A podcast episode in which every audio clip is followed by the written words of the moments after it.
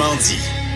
On parle beaucoup ces temps-ci de l'héritage nationaliste de Robert Bourassa. Hein. Au Parti libéral, on en parle beaucoup. Certains disent qu'il faut retrouver ce sentiment nationaliste-là. Dominique Anglade qui s'en réclame également. Même les souverainistes qui évoquent le souvenir de Robert Bourassa. Et ça a fait réagir l'ancien éditorialiste de la presse, ancien sénateur André Pratt, qui a réagi hier euh, sur Twitter. Il a dit, je suis un peu tanné de voir les commentateurs souverainistes récupérer l'héritage nationaliste de Bourassa. Alors qu'il était au pouvoir, ils n'ont pas cessé de le mépriser. Ça était aussi profondément fédéraliste, comme il a démontré après Meach. Ça m'a donné envie de prendre des nouvelles de M. Pratt, qui est maintenant, aujourd'hui, donc, conseiller stratégique chez Tact Intelligence Conseil. On le rejoint au bout du fil. M. Pratt, bonjour. Oui, bonjour, Jonathan.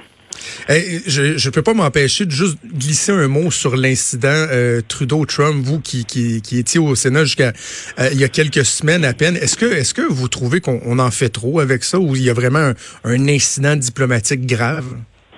Non, je pense pas. Ben, mon avis euh, vaut l'avis de n'importe qui d'autre, mais moi, je vois pas quelque chose de grave, mais je vois quand même quelque chose, une maladresse, disons. Parce que euh, même s'il était en privé, ils savent, les chefs d'État qui sont toujours filmés, sont très rarement en vrai privé. Et euh, c'est sûr que les relations canado-américaines, qu'on aime M. Trump ou pas, sont extrêmement précieuses. Et le gouvernement Trudeau a dépensé énormément d'énergie euh, pour essayer d'avoir une relation euh, la plus correcte possible pour conclure des ententes commerciales et autres. Alors c'est sûr que choquer M. Trump de cette façon-là, c'est une maladresse. Maintenant, est-ce que c'est grave? Je pense pas. Là. Bien d'autres choses qui se produisent. évidemment, le champion mondial, toute catégorie des maladresses, ben, c'est M. Trump lui-même. C'est ça. C'est Donald Trump euh, lui-même. Alors, on verra si euh, ça va s'estomper, notamment avec le, discours du trône qui sera prononcé. Aujourd'hui, on va peut-être parler de choses plus importantes. OK, parlons de, nationalisme. Euh, qu'est-ce qui a motivé cette sortie-là? Qu'est-ce qui vous, qui vous a irrité au cours des derniers jours, dernières semaines pour que vous, vous décidiez d'y aller de cette déclaration-là hier?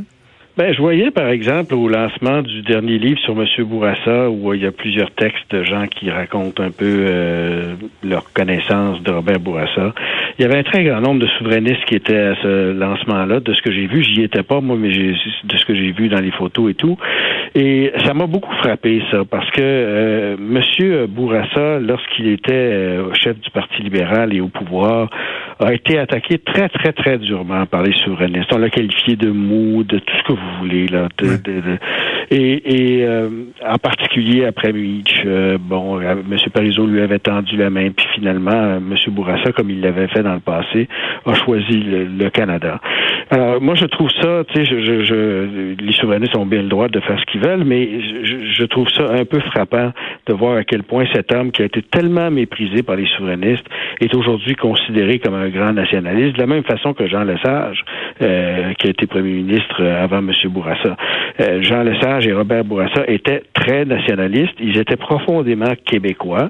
Je pense que M. Bourassa en particulier connaissait très bien la mentalité des Québécois. Il, était un fin analyste de l'état d'esprit des Québécois. Il agissait comme ça, mais il était aussi profondément fédéraliste, euh, dans le sens où c'était pas, c'était pas euh, c'était pas un homme qui était amoureux du Canada de façon euh, émotive. C'est quelqu'un mhm. qui avait fait le choix du fédéralisme parce qu'il pensait que rationnellement, c'était la meilleure solution pour le Québec. Euh, alors, il était vraiment un fédéraliste convaincu au point, au plan des idées. alors, si quelqu'un peut se réclamer de l'héritage à la fois nationaliste et fédéraliste de Robert Bourassa, ce sont les libéraux eux-mêmes.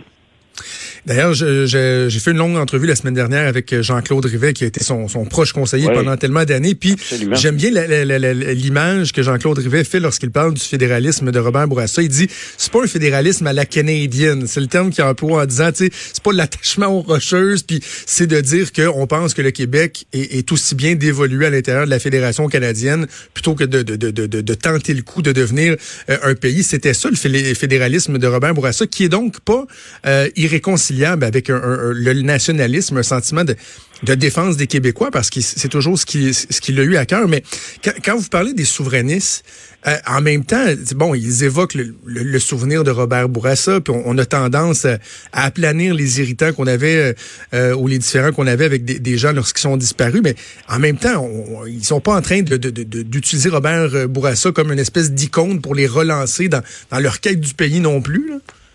Oui, mais en tout cas, je ne sais pas quelle la façon dont les souverainistes voient euh, la façon dont ils peuvent se, tirer du pétrin dans lequel ils, sont, puis dans lequel d'ailleurs les libéraux sont aussi. Là, les deux les deux grands partis qui ont gouverné le Québec pendant 50 ans sont en grande difficulté et euh, l'issue de ça est loin d'être évidente pour l'un comme pour l'autre. Euh, je pense que l'héritage de M. Bourassa est utile dans la mesure où, justement, comme vous venez de dire, il indique qu'on peut être profondément québécois, profondément nationaliste, tout en étant fédéraliste, tout en croyant que la, fédération canadienne est le meilleur cadre pour le Québec pour se développer. Puis, l'illustration en est que euh, l'économie du Québec ne s'est jamais aussi bien portée qu'aujourd'hui.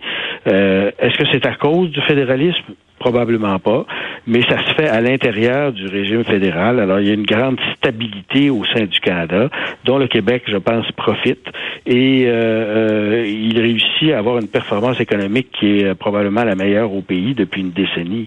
Alors, on peut réconcilier les deux, et je pense que qui est important, c'est de se rappeler que les souverainistes n'ont pas le monopole du nationalisme. On peut, puis le gouvernement Legault le démontre à tous les jours, on peut être très nationaliste, même tenté par la souveraineté, mais en même temps croire que le Canada est le cadre le plus stable pour permettre au Québec de se développer.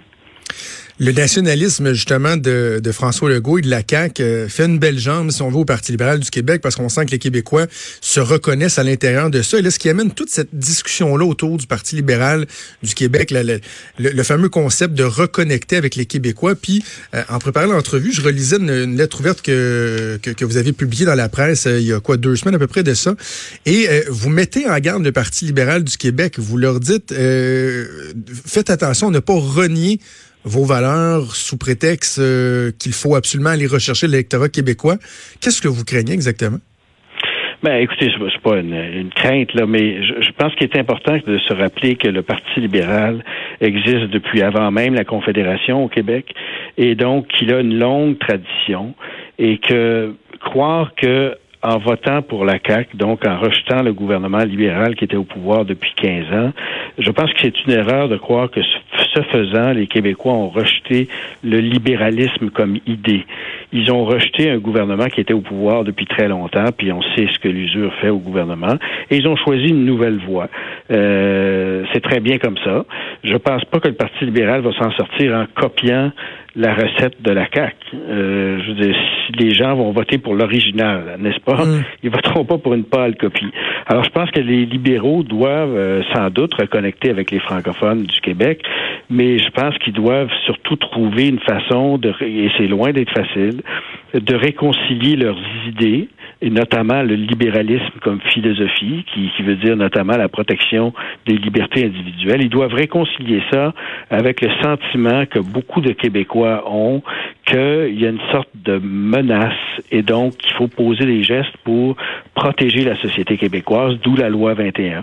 Alors là, il y a, il y a vraiment un exercice difficile pour le, le, Parti libéral à faire, mais je pense que cet exercice-là ne doit pas passer par un abandon du libéralisme lui-même, c'est-à-dire la, la, la foi fondamentale, si je peux dire, que les libertés individuelles, la protection des libertés individuelles est un aspect fondamental de la réussite de la société québécoise. Mais, donc, pour vous, c'est impensable de croire que euh, le fait de, vouloir que certains postes euh, en position d'autorité dans l'État affichent une neutralité complète, qu'on peut vouloir ça et protéger les libertés individuelles, individuelles en même temps.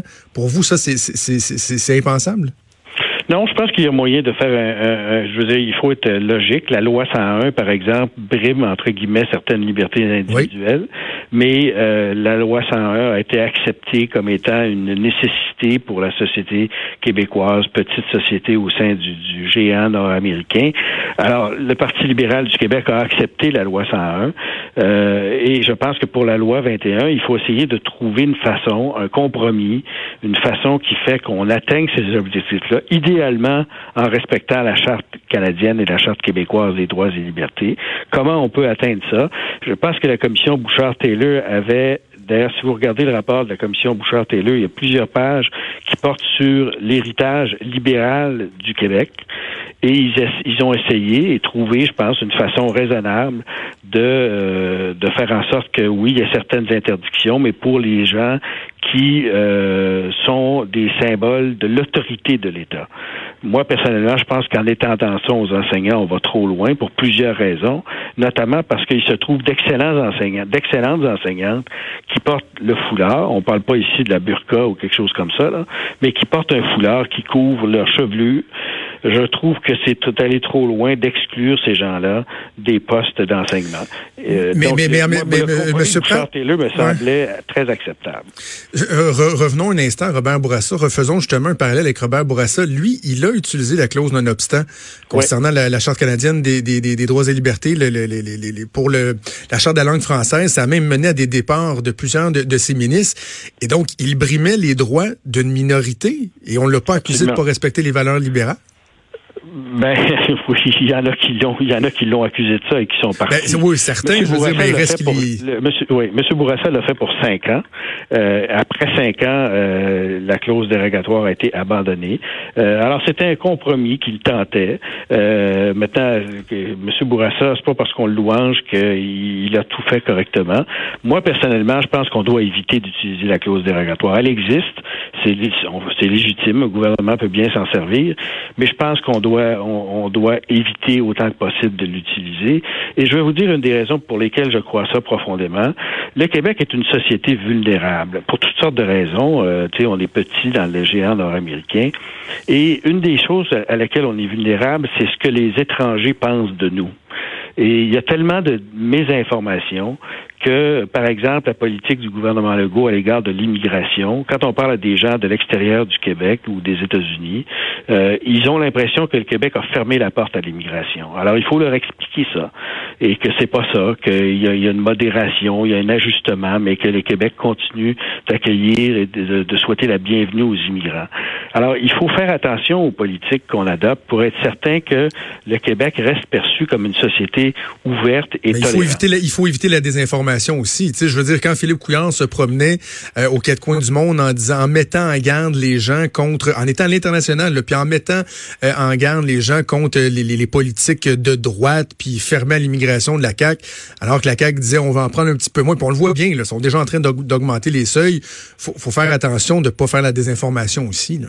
Absolument, tout à fait. Puis euh, je veux dire, moi je peux, je peux juste parler pour moi personnellement, mais ça m'arrive assez souvent de rencontrer des gens euh, au Canada anglais. Ça m'est arrivé en particulier dans mes fonctions de, de sénateur, et j'ai toujours adopté euh, la, la, la, la, position de défendre l'image du Québec et d'expliquer ce qui se passe ici et de ne pas rentrer dans la, la, désinformation, comme vous dites, ou l'exagération, parce que justement, il faut protéger l'image du Québec. C'est important pour toutes sortes de raisons, mais notamment pour des raisons économiques. Les gens vont investir ici, vont venir s'installer ici s'ils perçoivent que c'est une société ouverte. De nos jours, les entreprises qui s'installent font venir des gens de partout pour attirer le talent. Et le Québec doit être une société ouverte. Euh, alors moi, personnellement, je pense qu'effectivement, c'est une très mauvaise stratégie de faire, de transporter nos politiques et nos débats internes à l'extérieur. Je pense que quand on est à l'extérieur du Québec, il faut défendre euh, le Québec et les Québécois. Je vous écoute, M. Pratt. Vous, avez, mis fin à votre aventure au Sénat euh, le soir de l'élection. En tout cas, vous l'avez annoncé le 21 octobre dernier. Je vous écoute parler euh, l'aventure politique québécoise. Ça ne vous tenterait pas? Il y a le Parti libéral du Québec qui recherche d'autres candidats pour la chefferie, là? Oui, ben le, sondage Jean-Marc Léger a lancé cette idée-là hier matin. Et je lui ai fait remarquer ah oui? que si ouais, il a mis ça sur Twitter. Je sais pas pourquoi exactement d'où c'est sorti, mais il a sorti cette idée-là et je lui ai fait remarquer que s'il faisait un sondage et qu'il mettait mon nom, probablement qu'il y aurait 0.00001% des gens qui voteraient à ma faveur. Alors, il n'y a pas de parce que les idées que je défends ne sont pas nécessairement des idées populaires. J'y crois profondément et puis je je suis libéral de philosophie. J'ai jamais été libéral euh, partisan ou membre du mhm. Parti libéral d'aucune façon, mais je suis libéral de philosophie, puis je défends ça euh, autant que je peux. Mais euh, il a pas question, il n'y a, pas, il y a pas un organisateur, il n'y a pas un membre, il n'y a pas un militant du Parti libéral qui est venu me voir pour me suggérer de me présenter. Il y a deux bons candidats, là, je pense. Il y en aura peut-être d'autres. Fait que c'est non. ben écoutez, il n'y a personne qui m'a approché. C'est de la théorie, là. Est-ce que quelqu'un vous a approché? Est-ce que ça pourrait vous tenter? J'y réfléchirais si on me le proposait, mais ah, oui. absolument. Pourquoi pas? Je veux dire, c'est un, c'est un moment euh, important, je pense, dans l'histoire du Québec. Et euh, est-ce que je serais une personne qui pourrait faire ça? Je suis loin d'être sûr. Mais c'est sûr que si quelqu'un venait me voir puis me, avec certains appuis puis me disait ça te tente-tu, je fermerais pas la porte instantanément, j'y penserais. Maintenant, j'ai fait de la politique au Sénat pendant trois ans. Euh, j'ai trouvé ça extrêmement difficile. Et euh, je suis loin d'être certain que je serais une personne capable de faire ça. Mais je suis une personne polie. Alors, si quelqu'un vient me voir puis me demande d'y penser, je vais y penser. Mais très honnêtement, je pense que je reviens à mon idée. Euh, J'encourage à Marc Léger à faire un sondage et je pense qu'il va voir que la grande majorité des gens à qui il pose la question vont dire André qui? Alors, je, je pense pas que c'est un scénario qui est, euh, qui est sérieux. OK, mais quand même, je, retiens que vous, vous, seriez enclin au moins à réfléchir, au moins à, faire preuve de politesse. Alors, euh, euh, on verra si ça va sonner des cloches chez certaines, certaines personnes. André Pratt, ancien éditorialiste de la presse, ancien sénateur, aujourd'hui conseiller stratégique chez Tact Intelligence Conseil. Vous saluerez mes amis François Ducharme et Daniel Matt, d'ailleurs. Absolument. Merci beaucoup. Merci d'avoir pris le temps de nous parler. Merci, Jonathan. À bientôt. Salut. Vous écoutez Franchement.